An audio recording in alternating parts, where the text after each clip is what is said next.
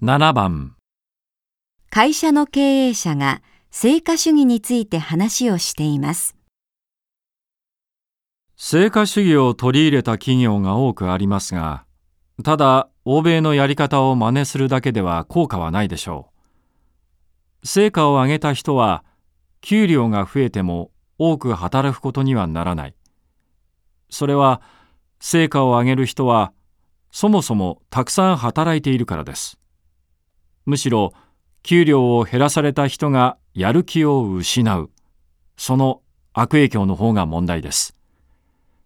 仕事の成果はお金ではなく、与える仕事の中身で示すのが良いと私は思っています。難しくてもやりがいのある仕事を任された時は嬉しいものです。認められたと感じるからです。仕事には仕事で答える。これが本当の成果主義なんじゃないかと私は考えています。